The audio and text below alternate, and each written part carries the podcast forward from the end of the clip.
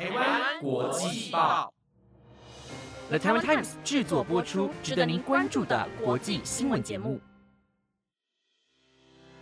欢迎收听台湾国际报，我是方怡，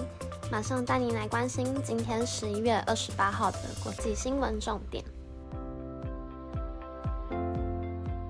今日主要内容包括：赖母公司遭网攻，预计超过四十万用户各自外泄；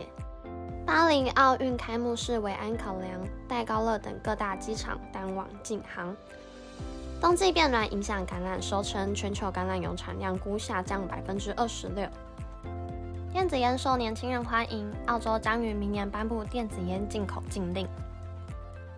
白宫营业蛋打造魔力、奇迹与欢乐的同乐世界。若您对今天的新闻感兴趣的话，那就继续听下去吧。首先带您关心大家最常使用的社交软体相关新闻。日本资讯科技业者 LINE 雅虎公司的伺服器日前遭网络攻击，导致 LINE 用户超过四十万笔个资可能外泄。万已经确认没有银行账号、信用卡号、聊天室对话等资料外泄。台湾用户的直接个资，也就是具有识别性的个人资料，不到一百笔。万雅虎公司今天在官网发布公告，这起事件对用户和所有相关单位造成不便与担忧。那雅虎公司深感抱歉，将尽最大努力防止再次发生。赖雅虎公司已经采取必要措施，例如阻断外部存取，用户无需采取任何动作。但又或需提防假冒赖雅虎公司所发送的诈骗讯息可能发生的钓鱼连接或是其他形态的诈骗。这起事件起因于关心企业 Never Cloud Cooperation 与赖雅虎公司在韩国采用的外包厂商支援电脑感染恶意软体，导致赖雅虎公司伺服器出现未经授权的存取。赖雅虎公司表示，未来将强化网络存取管理，并从关心企业分割出处理职员和其他人资料的认证系统。另外，也会努力修正外包厂商的安全管理程序。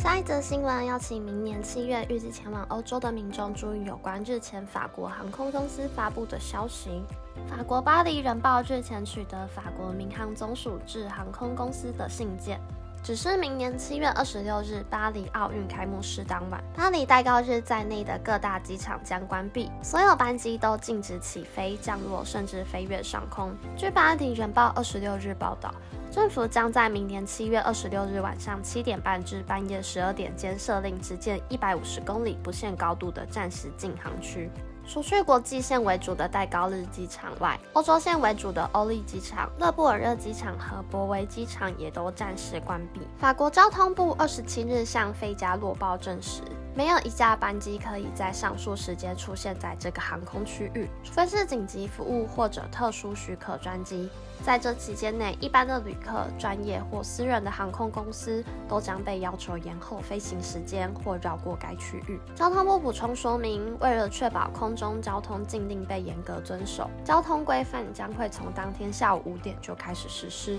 法国民航总署在信件中解释。这些决定的目的是为了维护航空飞行活动和确保旅客及工作人员安全之间寻求最好的平衡，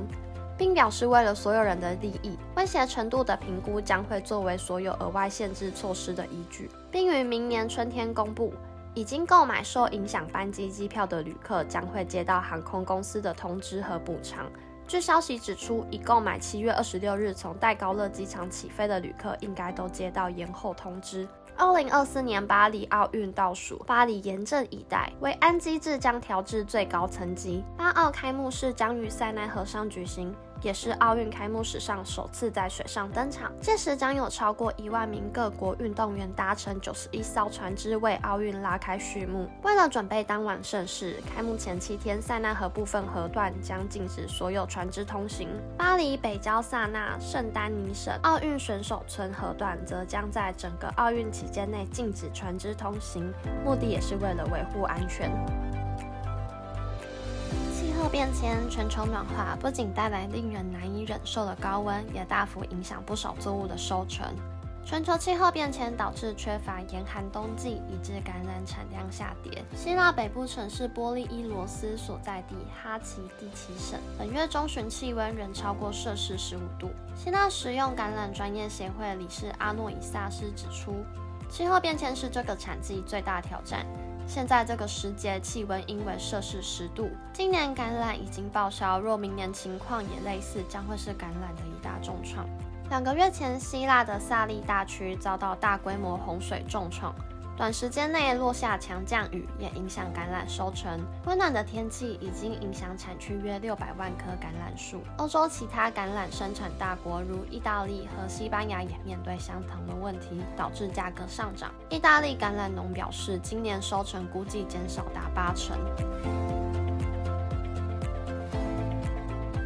第四则新闻，想带大家来看有关澳洲对于电子烟的禁令。电子烟造型花俏，吸引大量年轻人购买，故这类含尼古丁成分的装置越来越受到年轻人欢迎。而为了阻挡这波电子烟潮流，澳洲卫生部长巴特勒今天表示，澳洲明年一月起将禁止一次性电子烟进口，而这项禁令将于三月扩大，涵盖所有非治疗性电子烟。包括可填充式装置，而用于医疗目的的电子烟进口商将需要取得药物管理制办公室的许可。整套立法计划将包括为澳洲边境检查署和药物管理局提出总共七千五百万澳元的额外资金，以执行新规定。明年进一步立法将对于国内制造商实施相同的禁令。巴特勒在记者会上说，这些电子烟有粉红色的独角兽，有泡泡糖味，造型经过伪装以便藏在铅笔盒里。他表示，这不是协助老烟枪戒掉烟瘾的治疗用品，而是故意锁定儿少的产品，诱导他们对尼古丁上瘾。在主要由富裕国家组成的经济合作暨发展组织中，澳洲是吸烟率最低的国家之一，但电子烟的市场迅速成长，尤其受到年轻人欢迎。根据澳洲政府数据，十八岁到二十四岁人口约有五分之一抽过电子烟。最后一则新闻带大家来关心圣诞节的相关新闻，想必大家都很期待圣诞节吧。而虽然距离圣诞节还有一个月，但白宫已经迫不及待地换上新装，准备欢庆耶诞。第一夫人吉尔拜登宣布，今天主题为魔力、奇迹与欢乐。他与美国总统拜登在白宫耶诞指能的欢迎信表示，二零二三年白宫节庆主题灵感来自孩子们如何体验这个节庆，完全沉浸在周遭的美与丰盛之中，他们的感官被点燃，敞开心扉，迎接节庆的魔力、奇迹与欢乐。为了展现耶诞假期的欢欣、愉快与喜悦。白宫今年以童话故事与儿童的赤子之心为设计元素，绕着椰蛋树的小火车，胡桃钳故事里的芭蕾舞者，当然也少不了椰蛋节必备的姜饼屋。白宫希望今年的耶诞能唤醒每个人内心的纯真。今年白宫建筑群共点燃九十八棵耶诞树，使用超过三百五十支蜡烛，近三万四千件装饰品与超过两万两千个铃铛装饰。全美各地三百多名志工花费整整一周时间装点白宫内外。预估假期将有十万访客造访白宫，欣赏漂亮的耶诞装饰。快到圣诞节了，大家想好怎么庆祝了吗？